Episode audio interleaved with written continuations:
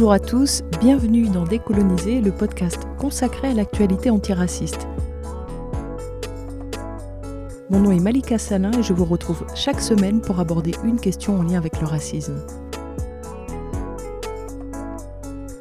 Décoloniser est un espace où parler de lutte, de résistance et où essayer de comprendre comment fonctionne le racisme pour mieux le combattre.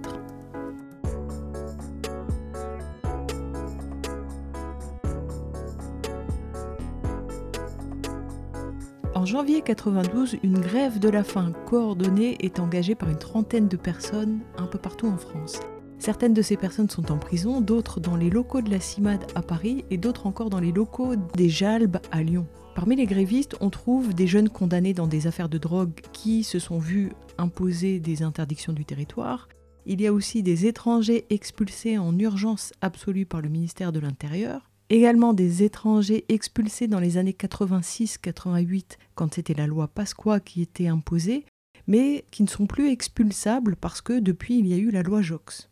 Par cette grève de la faim, ils dénoncent plusieurs choses. Les interdictions du territoire qui ont été prononcées dans des affaires de drogue, aussi le fait que théoriquement les jeunes font partie des étrangers protégés par l'ordonnance de 45, Sauf que dès lors que l'État décide qu'il y a une nécessité impérieuse pour la sûreté de l'État ou pour la sécurité publique, le ministère de l'Intérieur peut expulser tout étranger, qu'il soit protégé ou non. C'est vraiment un dispositif d'exception qui permet de contourner la loi. Ça permet l'expulsion administrative même quand il n'y a pas eu une interdiction du territoire. Autre cas de figure que les grévistes de la faim dénoncent, le fait que certains des jeunes qui sont en grève de la faim ont été expulsés entre 86 et 88 en vertu de la loi Pasqua, mais que cette loi Pasqua, depuis, elle a été retoquée par les socialistes en 89, et les arrêtés d'expulsion ont été suspendus et remplacés par des assignations à résidence.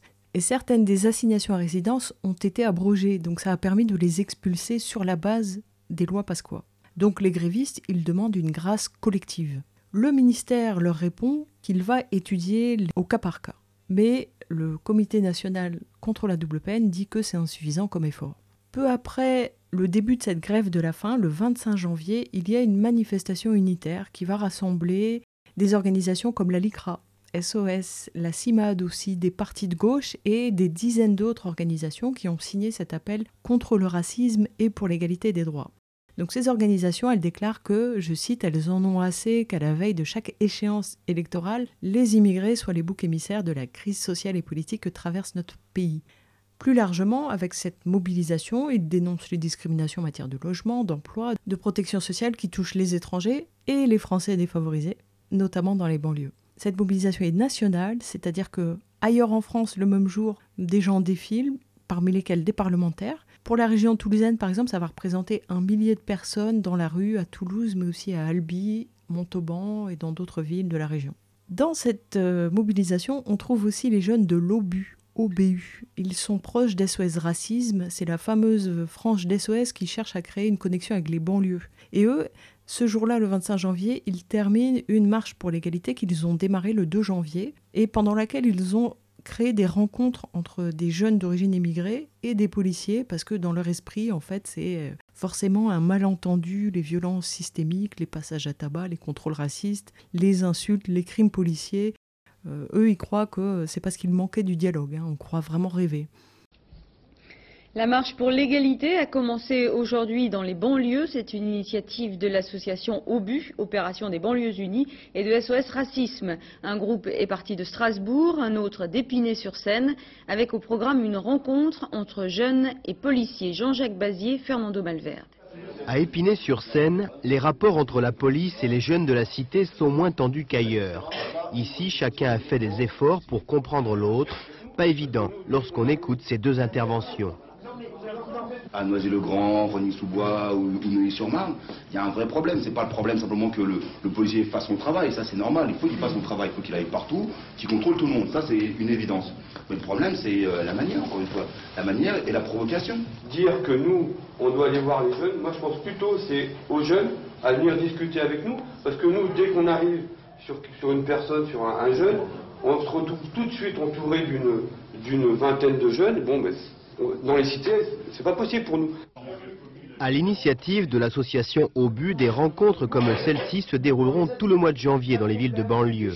Des cités-étapes où Obus va essayer de stimuler des projets et de faire exister réellement la coordination intercité. Des jeunes de différents quartiers de toute la France vont faire le tour de France et vont aller de quartier à quartier rencontrer d'autres jeunes et faire un échange d'expériences et ensuite aller les aider localement, très concrètement, à monter leur association, à faire avancer leurs projets et enfin à les mobiliser tous en masse euh, pour l'égalité, euh, contre le racisme, pour leurs droits dans les quartiers, euh, pour que les choses s'améliorent et pour qu'on se retrouve tous le 25 janvier à Paris. Des cités comme celle d'Épinay-sur-Seine, l'Obu en traversera 50 jusqu'au 25 janvier. 50 sur les 70 qui appartiennent déjà à son mouvement. Ils font toujours la même chose finalement, ils investissent l'antiracisme pour euh, faire la proposition où l'État a le moins de choses à remettre en cause. Donc voilà, ça c'est pour l'opération Banlieue Unie, OBU. Après ce rendez-vous, ils vont euh, consacrer leur temps à répertorier les demandes des jeunes euh, habitant les cités. Bon, après, on ne sait pas ce qu'ils en font après, peut-être des cale-portes. Le même mois ont lieu les assises des jeunes de banlieue.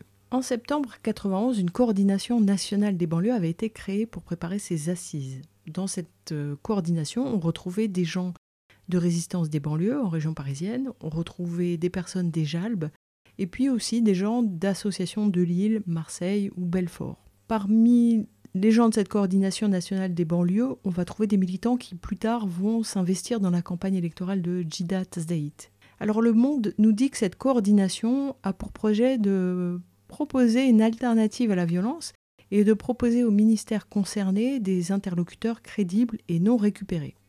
Et dedans, on retrouve certaines des personnes qui s'étaient invitées aux assises de Bron, les fameux intrus.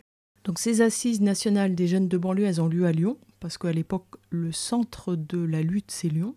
Donc il y a de gros enjeux dans cette région, et c'est financé par les ministères de la Culture, de la Ville et par le FAS. Quatre commissions vont travailler pendant ces assises.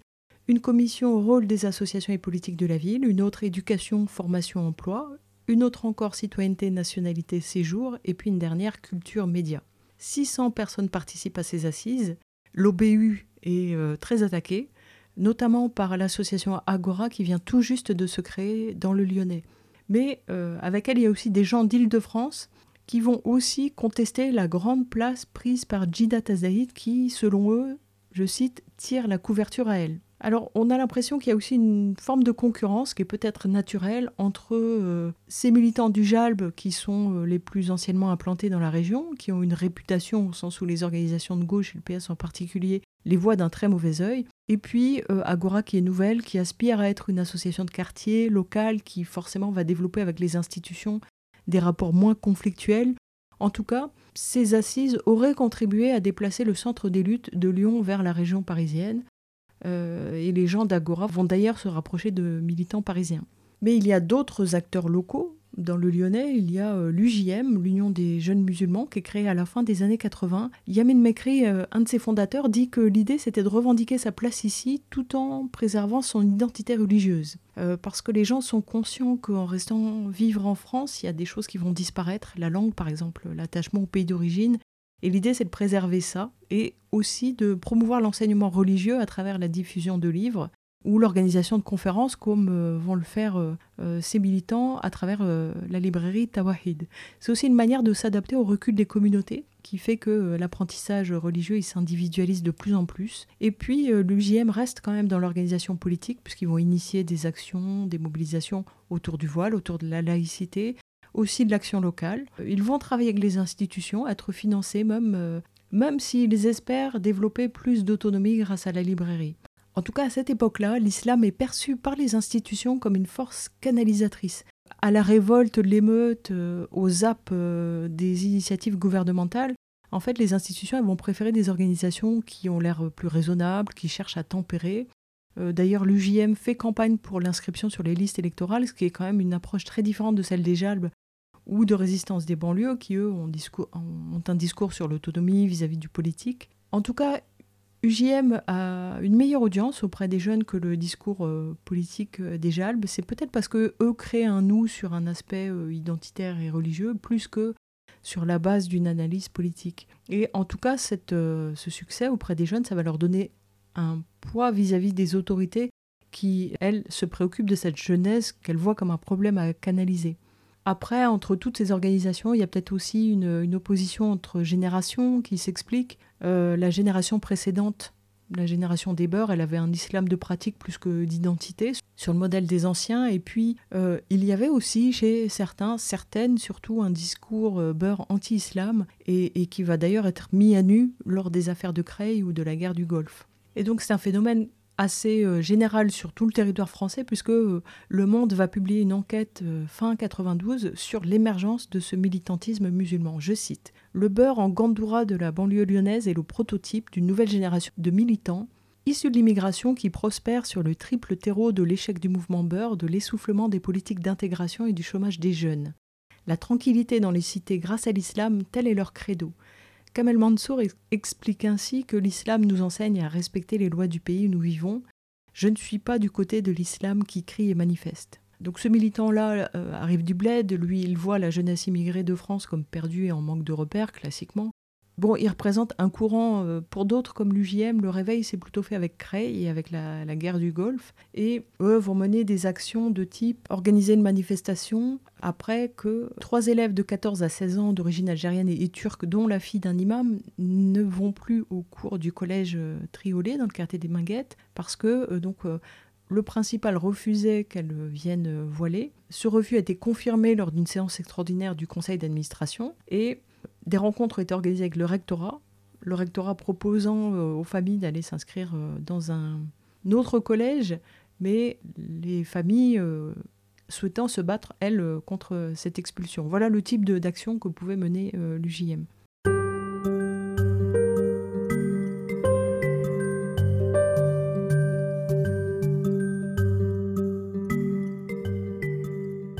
Presse, elle, elle ne fait pas que constater cette euh, nouveauté avec objectivité. Hein. Il ne faut pas rêver. Elle commente quand même les ouvrages de la librairie, elle fait des parallèles avec ce qui se passe en Algérie, elle choisit des interlocuteurs qui confortent le plus ses préjugés envers les musulmans. Hein. Plus ils sont barbus et habillés à la saoudienne, plus la presse est friande quand même.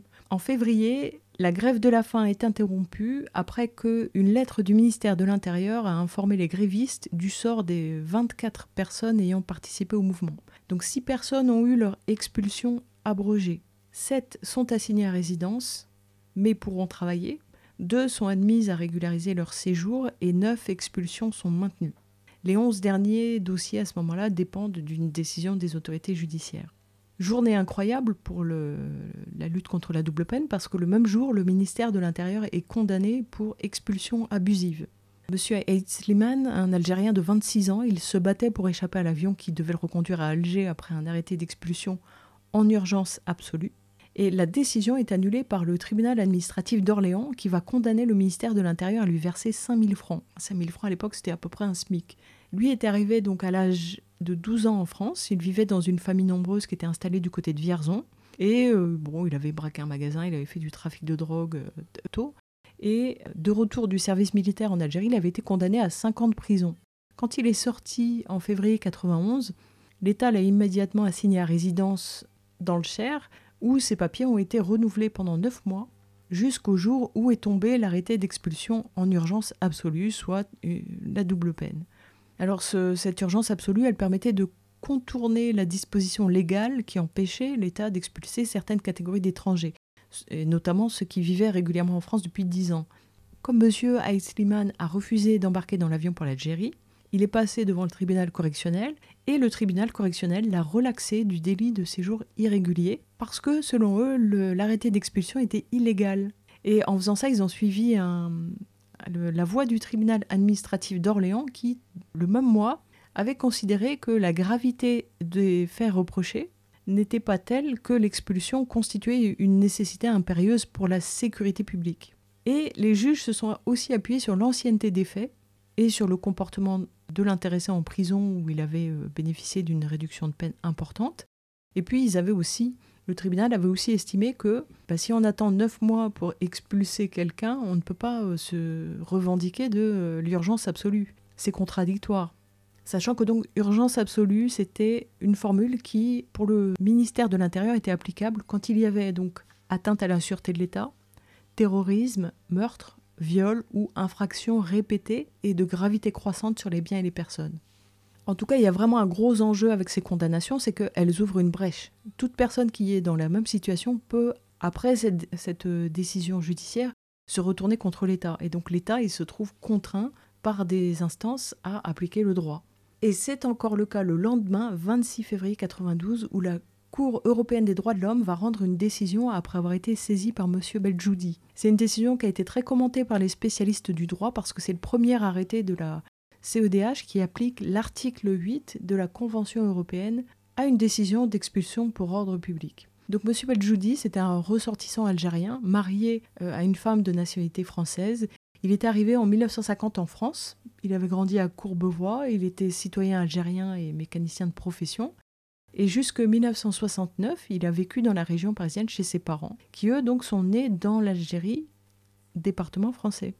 Donc tout comme leurs enfants, ils étaient réputés avoir perdu la nationalité française au 1er janvier 63, donc avec les accords d'Évian. Et le père, lui, il avait servi dans l'armée française de 31 à 55. Et ensuite, il avait occupé un poste qui était un poste euh, de travail réservé aux ressortissants français. À part une sœur qui avait été réintégrée dans la nationalité française, tous les frères et sœurs de M. Beljoudi étaient de nationalité algérienne. Tandis que son épouse était française de nationalité et de culture. Ils se sont mariés en 1970 et après des condamnations, M. Beljoudi a eu plusieurs peines de privation de liberté entre 1968 et 86. En 1979, un arrêté d'expulsion est pris euh, contre lui au motif que sa présence sur le territoire français était de nature à compromettre l'ordre public. Il a reçu cette notification quand il était en détention. Et il fait un premier recours en annulation fin 79 où il explique qu'il est né en France, de parents qui étaient eux-mêmes français à l'époque, donc il devait passer pour français et être inexpulsable. En plus, il explique qu'il n'a aucune attache avec l'Algérie et qu'il est marié à une Française depuis près de dix ans.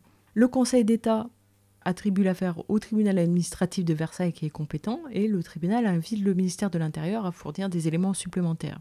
En 83, il repousse sa décision en attendant que soit tranchée la nationalité de M. Beljoudi. Lui n'attend pas d'épuiser toutes les voies de recours internes et il saisit la Cour européenne des droits de l'homme en mars 86. Dans sa décision rendue en 92, la Cour a mis en balance la gravité des faits qui ont été commis et puis la faiblesse des liens avec le pays d'origine, hein, ces liens-là étaient quasi inexistants, et elle a conclu que l'article 8 avait été violé. Cet article 8 de la Convention européenne des droits de l'homme dit que toute personne a le droit au respect de sa vie privée et familiale, de son domicile et de sa correspondance.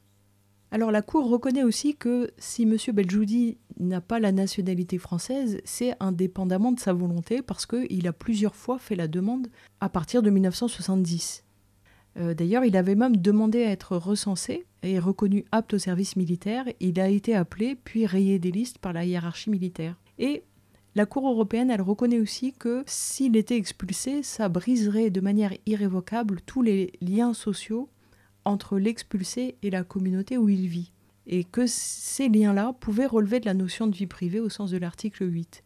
Avant cette affaire-là, il y avait eu l'affaire Moustakim en Belgique, c'était un homme qui était arrivé en Belgique alors qu'il avait moins de deux ans et qui avait toujours habité en Belgique. Il avait été expulsé en juin 84, laissant en Belgique ses frères et sœurs dont trois étaient nés en Belgique et avaient la nationalité belge.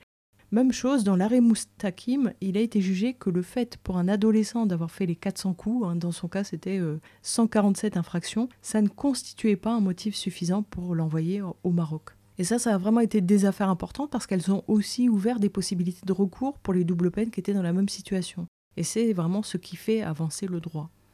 Au mois d'avril, Bernard Tapie devient ministre de la ville. Il présente son plan pour les banlieues, qui s'appuie sur des parrainages de quartier par les grandes entreprises et l'intégration par le sport. Mais euh, rapidement, il va devoir démissionner parce qu'il a des problèmes judiciaires. Au mois de mai, Paul Kiles présente un plan d'action pour la sécurité qui débouche sur euh, les plans locaux de sécurité où euh, il y a contractualisation entre l'État et les communes. C'est obligatoire pour 27 euh, départements. Dans les faits, 300 plans vont être signés sur toute la France. Toujours au mois de mai, l'Assemblée nationale va ajouter dans la Constitution un alinéa qui dit que la langue de la République est le français. Donc on est en plein au moment de la ratification de Maastricht, qui va faire passer la France du franc à l'euro, et les Français ont peur que l'anglais prenne le pas sur le français. Les parlementaires disent qu'ils sont très attachés à ce que ce changement ne se retourne pas contre les langues minoritaires. On leur donne des garanties, puis en fait c'est exactement l'inverse qui va se passer. Le Conseil constitutionnel et le Conseil d'État vont l'utiliser pour refuser de ratifier la charte des langues régionales, pour refuser de financer des écoles d'Iwan, pour refuser de laisser les orateurs de l'Assemblée territoriale polynésienne s'exprimer autrement qu'en français. À chaque fois, cet article va être utilisé contre les langues minoritaires. Et le pire, c'est que les mômes vont détourner la loi tout bon ensuite pour dire que s'exprimer en anglais dans la pub ou à la télévision, c'est de la liberté d'expression. Voilà, on marche sur la tête. Et puis en juin 92, ben, c'est le début de la décennie noire en Algérie. Le président Boudiaf est assassiné au mois de juin. C'est aussi le, le mois des émeutes raciales à Los Angeles après que les officiers qui avaient passé à tabac Rodney King sont acquittés. Euh, voilà, agression que le monde entier avait vue en vidéo.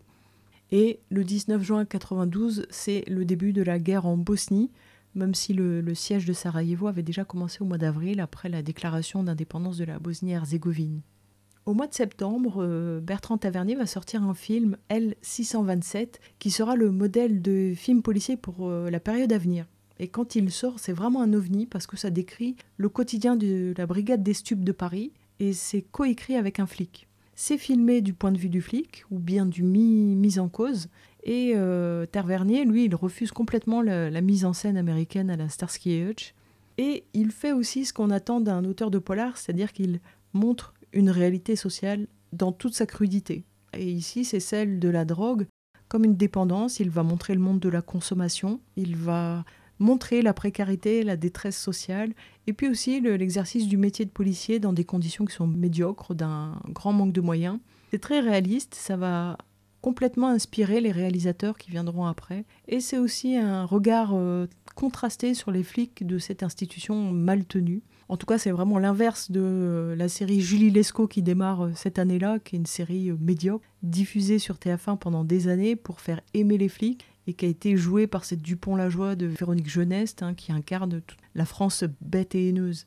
Au mois de novembre, Rigoberta Menchú, qui est une leader indigène guatémaltèque maya, va recevoir le prix Nobel de la paix. C'est une reconnaissance de son travail pour le respect des, droits des peuples autochtones. Et quand elle reçoit son prix, elle va demander la libération du militant amérindien Léonard Pelletier. Pelletier qui est un Ojibwa du Dakota du Nord et qui purge une double peine d'emprisonnement à vie pour le meurtre en 75 de deux agents du FBI américain. Elle dit Léonard Pelletier devrait être libéré pour servir d'exemple aux prisonniers politiques indiens sur tout le continent. Et voilà, on est 30 ans plus tard, ni lui ni Georges Abdallah n'ont encore été libérés.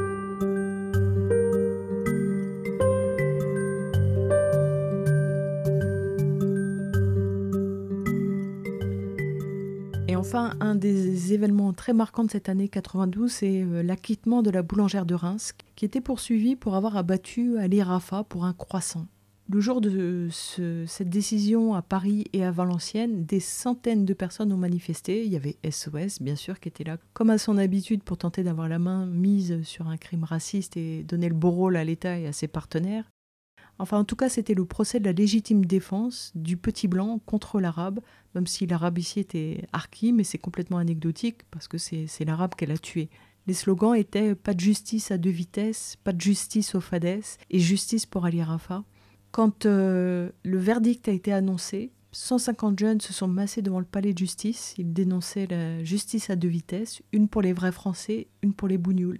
Et dans la soirée de samedi et dimanche, il y a eu des manifestations de protestation à plusieurs endroits, notamment à Reims évidemment, où ça a brûlé, et quelques euh, manifestants avaient été interpellés et mis en garde à vue. Une fois passés les, cris de détresse, les pleurs, les insultes, les, proches ont, laissé éclater leur amertume, surtout vis-à-vis des jurés, parce qu'ils considéraient que les jurés avaient ouvert une porte et que désormais la, la violence allait être gratuite tout le monde euh, va pouvoir faire ce qu'il veut, a déclaré Samara, le, frère de Ali, et ils vont devoir en assumer les conséquences. En tout cas, je ne voudrais pas être à leur place. On se quitte avec une chanson étonnante de Lionel D, Que son âme trouve la paix. Lionel D, avec Dynasty, a été le précurseur du rap français. Ce sont eux qui ont été séduits par le mouvement d'Africa Bambata, qui ont essayé de lui donner vie ici en France, en créant un espace pour euh, qu'il puisse se développer. Il est décédé ce début d'année, c'est l'occasion de lui rendre hommage avec ce titre qu'il avait écrit et qui s'appelle Pour toi mon frère le beurre.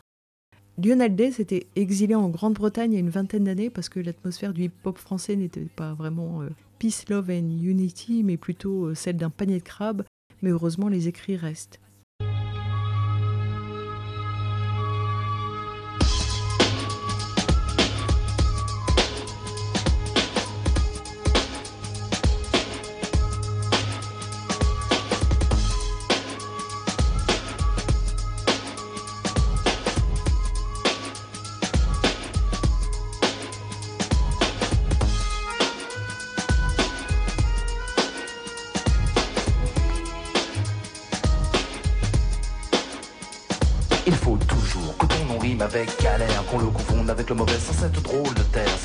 Pessimiste mais juste réaliste Un méfait commis quelque part il y a ton nom sur la liste De ceux qu'on accuse. Paria d'une société Qui se dit démocrate et fière de toutes ses libertés. Il y a des droits qu'on donne et ceux qu'on distribue. L'hypocrisie en est évidente je sais que tu l'as vu. On te dit fermé ou trop dure mentalité à part. Voleur, frappeur, flambeur, sonar Ces adjectifs maudits que tu connais par cœur. Je voudrais t'en voir le contraire. Pour toi mon frère le beurre Au fond de toi la vérité parle avec ton âme. Des pages du corps en une religion qu'on appelle islam. Un monde de flics, de frics, de putes, de stupes. La vie d'un béton qui pue la un sang de Kelly coule en toi, il devient le ton père. Qu'on a pris pour construire la France en récompense la misère d'un appartement, d'un loyer Tu as grandi en voyant tout ça, tu es trop dégoûté. On te bastonne, on te cartonne. Tes papiers sont la proie de tous ces uniformes. Mais tout ça va changer, ils vont s'apercevoir que ton nom est à respecter. Un peuple et une histoire. Sais-tu pourquoi j'écris tout ça? C'est parce que je me rappelle le mec bloqué que j'étais pour qui la vie n'était pas belle. Tu m'as remonté le moral, remis en forme. Explose dans mon cerveau de mots qui firent de moi un homme. Il y a des choses qui ne s'expliquent pas, mais qui se font. Je t'en prie, crois en toi, monte le son. Dieu t'aide à supporter ces abrutis qui te désignent. Ils sont jaloux ou bien gênés, y aurait-il comme un signe? Une réflexion s'impose, messieurs, dames, je vous dis, ces êtres sont humains. Il doit en être ainsi. Je vous parle de fraternité, je vous agresse. Ras-le-bol de toutes ces étiquettes, il faut que cela cesse. Le premier pas ne coûte pas cher, révolution, chaleur, pour tout ce qu'on appelle les peurs. Je vous dédie ce rap, écrit en une seule fois. Une colère m'est venue un soir qui te donne ça.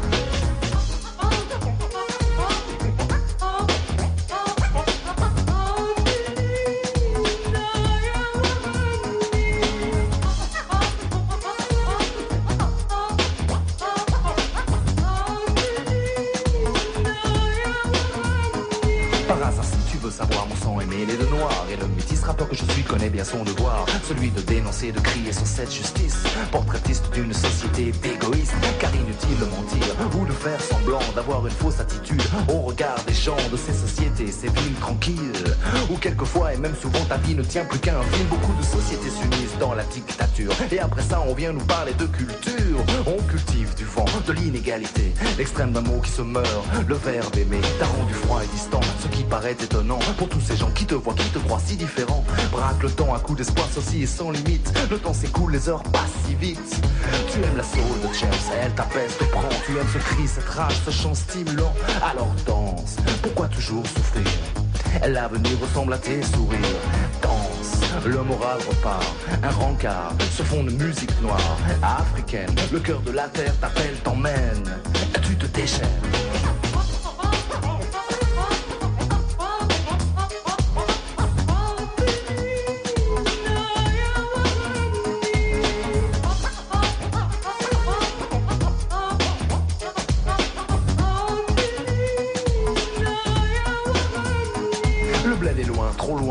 Kilomètres Assis sur une chaise tu attends à la frontière de ton être. Que l'on te dise et toi qu'est-ce que tu veux? C'est quoi la dignité, l'honneur, la fierté tout ça? Des ça dont l'importance grandit de plus en plus chaque jour Car tu ne fais pas la charité ni ne crie au secours. Musulman tolérant.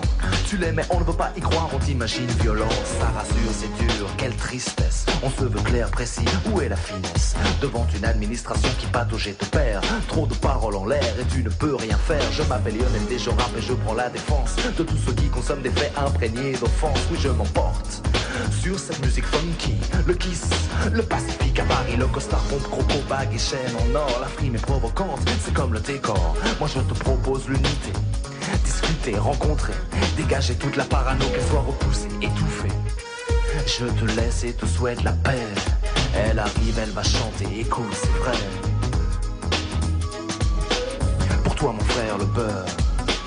Pour toi, mon frère, le beurre.